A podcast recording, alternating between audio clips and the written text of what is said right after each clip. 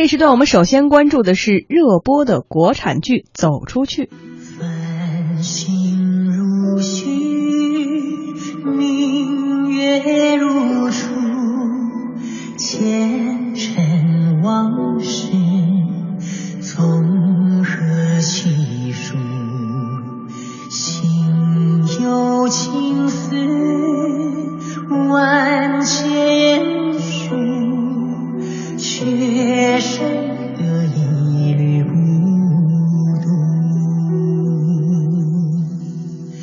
春花开谢，秋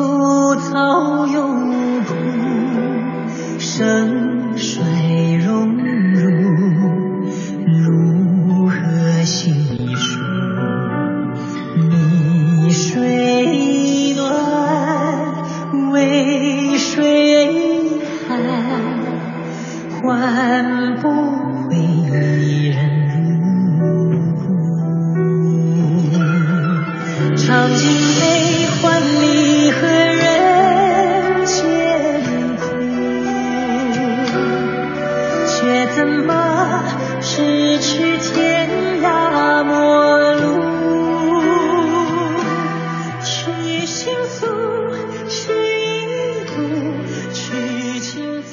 我们现在听到的这首歌叫做《伊人如梦》，是由郑晓龙导演、孙俪主演的古装电视剧《芈月传》的主题曲。本月三十号，《芈月传》呢就将登陆东方卫视、北京卫视以及乐视网和腾讯网，而且已经有了国外平台的购买版权。嗯，这个《芈月传》呢，是讲述了一个战国时期啊，芈月从一个地位卑贱的庶出公主，一步步成为太后的故事。呃，当然了，宫斗这肯定是这部剧无法回避的内容。不过，呃，大家熟悉的《甄嬛传》中出现的宫斗情节，比如说通过给对手下药啊、逼对手堕胎啊等等桥段，在《芈月传》当中都不会再使用了。就在播出之前呢，《芈月传》呢，因此因为编剧一事啊，还引发了一场热议。十一月十号的时候呢，原著小说《芈月传》的作者蒋胜男发布了维权声明，说制片方与编剧王小平盗取了他编剧的名分，而这位王小平就是导演郑晓龙的妻子。嗯哼，原著作者啊蒋胜男认为呢，《芈月传》电视剧官方海报的署名是编剧蒋胜男、王小平，但自己进行剧本改编的时候，王小平只是作为导演方提出过寥寥几点审稿意见而已。呃，如何能同列到编剧之列呢？对此呢，《芈月传》的制片人曹平也做出了回应，按照之前签订的合约，这么做并没有问题。一直以来，我们都是承认蒋胜男是我们《芈月传》小说的原创作者，而且我们也尊重他的才华，因为没有他的原创的基础，就没有我们的《芈月传》。我们的所有的物料、宣传、片子的片头，我们都打有本剧根据蒋胜男同名小说改编，而且也有署名原创编剧这样的署名。关于总编剧的署名问题呢，我们也是有合约的，我们是可以再请其他编剧来进行创作和修改，而且根据合约，我们也是可以自己确定编剧的署名的方式。我们为了打造《芈月传》这个剧本儿，我们邀请了有资深编剧经验的王小平老师来进行剧本的重新的创作。王老师做了大量的修改工作，修改了六稿才通过，享有总编剧的署名，这是完全合理的。《芈月传》的制片人曹平呢，同时表示说这件事情不会影响到剧集播出。我还是希望我们大家也关注我们的这个电视剧，我们《纽约传》的播出绝不会受这个事情的影响。那么我们今后呢，对这个事情，我们不再做。作为《甄嬛传》的姐妹篇啊，《芈月传》有导演主演的粉丝效应在，再加上编剧风波，自然是未播先火呀。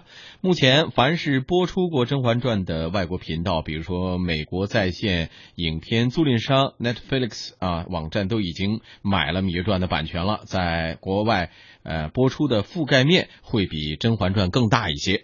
之前呢，七十六集的《甄嬛传》就按照美国观众的习惯删减成了每集六十分钟，共六集的电视电影版本。戏剧冲突、情感尽量照顾美国观众的文化需求，《芈月传》呢也将改为六十分钟一集。等到国内全部播完后呢，在 Netflix 的网站播出。导演郑晓龙呢对此非常的有信心，认为《芈月传》呢在海外市场的表现值得期待。我们先来说《芈月传》这部电视剧哈，它是当年大热的《甄嬛传》的。所谓是姐妹篇嘛，因为这是同班底哈。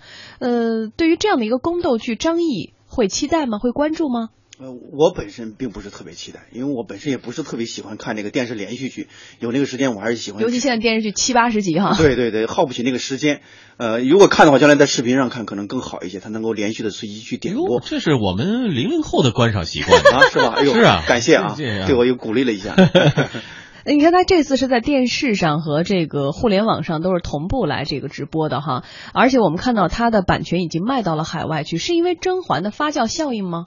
我觉得就是现在你看，我们看就是中国的电视剧向海外出口的话，呃，走走的这个路子啊，呃，大概走了二十多年的时间嘛。但是我们看过去这二十多年的话，我们出口了什么产品？出口了哪些产品？百分之八十以上。都是古装剧，嗯啊，或者就是这像《西游记》啊这些带有一种科幻、带有一种神幻色彩的。我记得有一次在这个电视台做节目，然后碰到六小龄童先生，嗯，我就跟他聊啊，他也是特别喜欢回忆过去的事儿，然后就给我讲二十多年前，然后这个九十年代初那时候，然后这个片《西游记》在这个越南热播的时候，东南亚热播，哎，热播这个，玩去那儿旅游，哎，那火的一塌糊涂，火什么程度我都不知道。他说什么呢？那个火的时候就跟我们当年看《渴望》一样的，就一样一样的，就什么呢？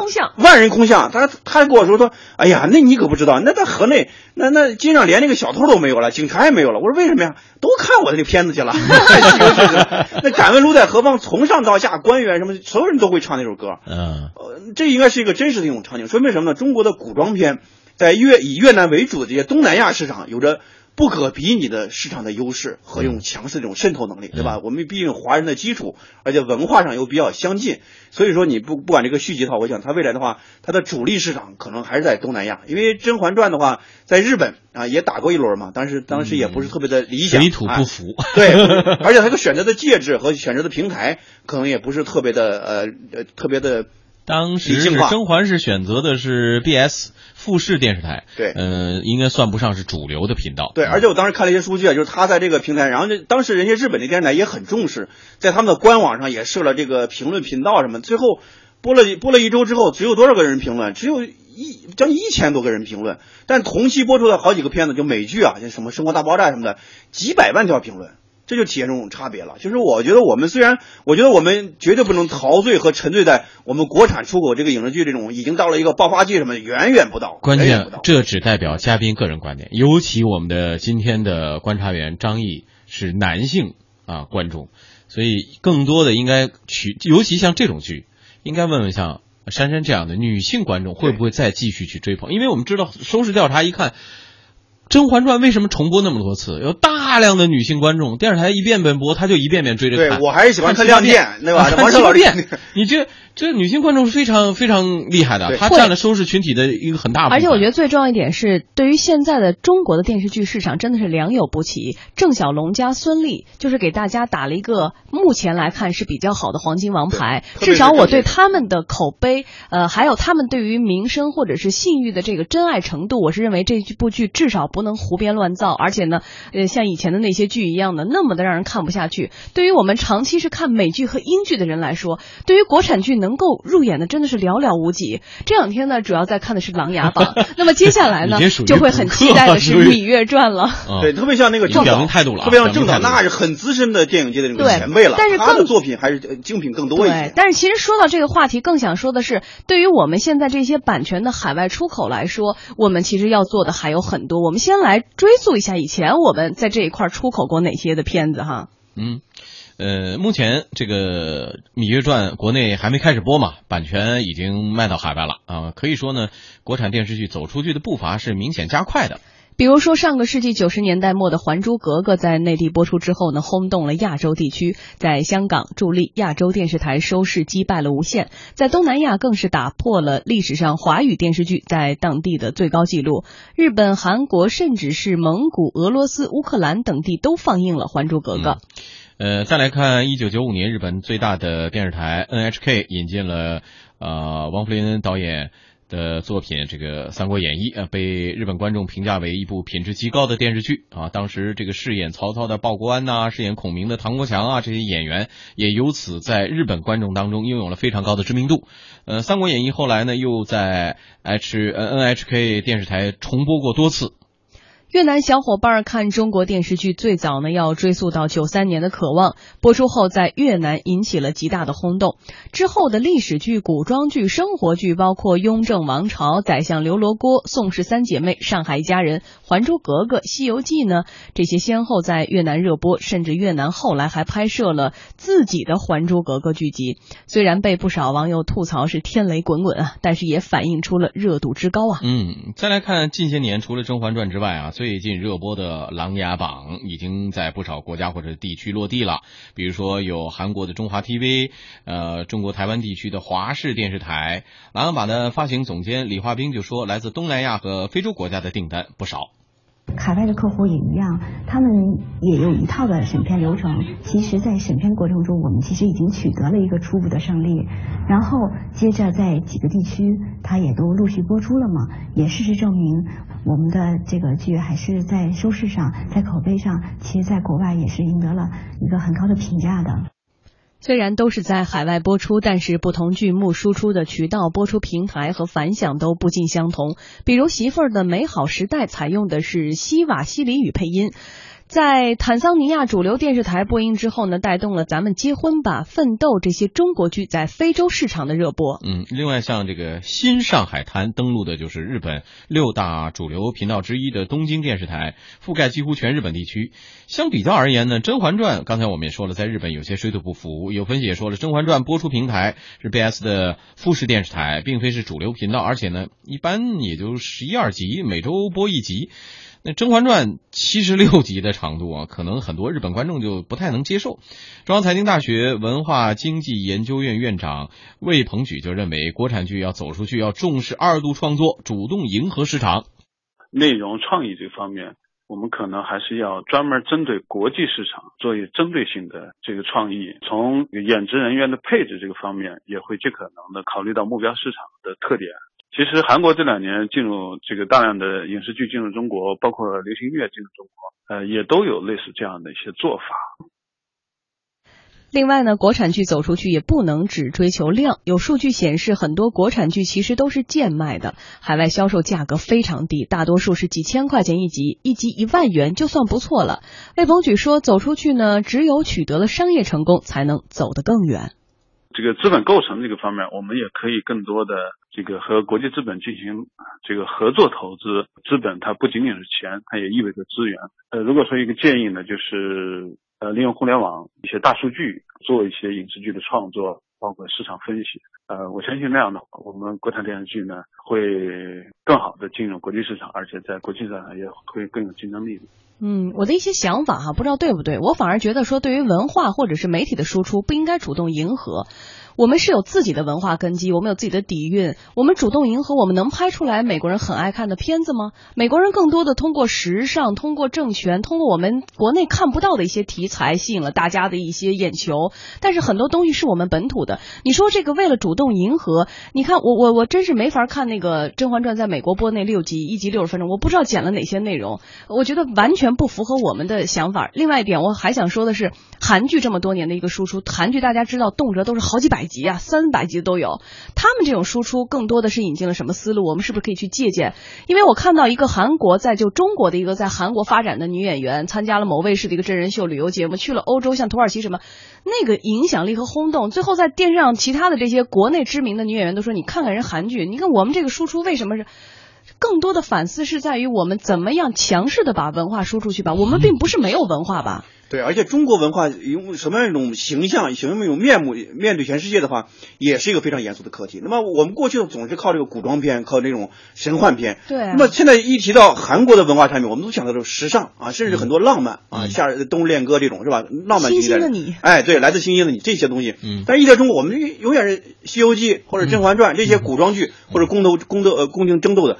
其实包括你像那个海清主演那个什么《媳妇的美好时代》是吧？那个其实也是一个变化，它是一种。现代生活这种演绎。但是呢，我还是们看家长里短。哎，我们的目标市场还是像非洲啊 啊东南亚这些市场。客观来说，我们的文化产品还没有真正的成为呃世界通行的，或者更多国家能够接受的一种相对主流的一种文化价值观。这是我们需要改进的一方面。我们不能够因为目前的我们电视剧个别几个影视剧这种这种呃走红也好，热销热播也好，就感觉到我们可能迎来了影视剧这种春天。我觉得这个离得更远，呃电影离这个春天远一点儿，但是呢，电影呃电视剧离这个更更远。我举几个数字，就是我们每年你看。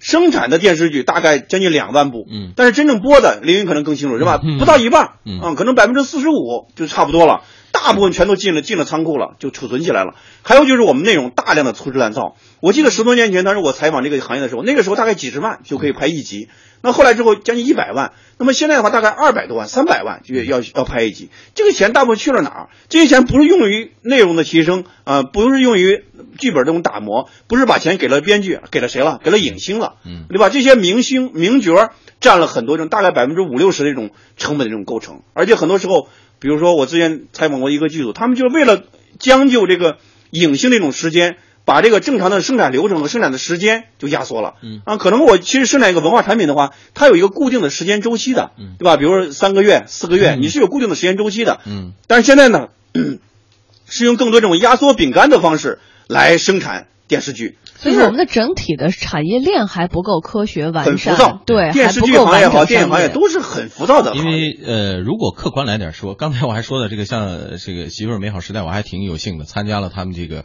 呃做去做配音指导，作为那个斯瓦西里语啊，还有其他的请特别请了一些非洲的演员过来配啊、把它转换成当地的语言，这个过程我觉得还是挺有意思的。但是从从某种程度上来说，就刚才刚才说的都有道理，为什么呢？我们看见的这个成品的电视剧成品，就像从厨房端出来最终的一盘菜。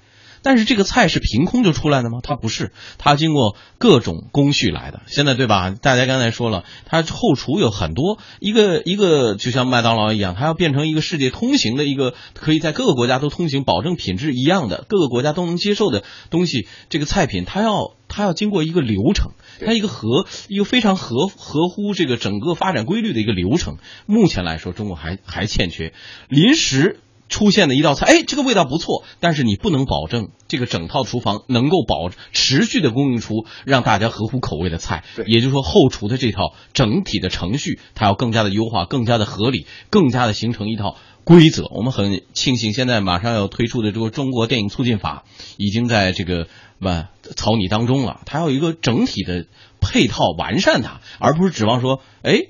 十天之后出了一道菜，但问题是，这是不是能够通过立法，然后就能够解决一个标准化当然必须要有，但是现在然后才有市场环境的进一步完善。没错，市场环境是一个非常重要的地方。我们现在这种浮躁、这种资本疯狂的助力，那很多时候有钱，那我就要投这个。现在就风口浪尖就是这样的剧，那就一窝蜂的都上，管它怎么着呢？我们的文化输出就慢慢的，你看光有量没有质，对最后出口价格也上不去。对，现在我们的文化产品完全是更多的时候是资本驱动，而不是编剧驱动或者内容驱动。对啊我九十年代初九十年代初的时候我就认识王学圻，那个时候还很不，呃他没什么名气，四四十多岁。但是当时我我我很多人就预言说这个人一定会火，为什么呢？他那种敬业度和专业性，所以我不太同意你刚才说为什么把大量的资金都耗在了这个知名演员身上，因为知名演员有市场号召力，这是市场证明的东西。对，但是有一个反胃什么的，给了你高的这种片酬，你没有体现出你应有的一种这种专业性和职业性和敬业度。嗯我是现在很多这种影星，我也接触过他们一些，他们那种专业性，我就跟王学圻那时候，那时候就我们枭雄那些老明星，同样的道理，差远了。一个厨房当中靠一个主厨能不能端出一盘好菜来，还是不行。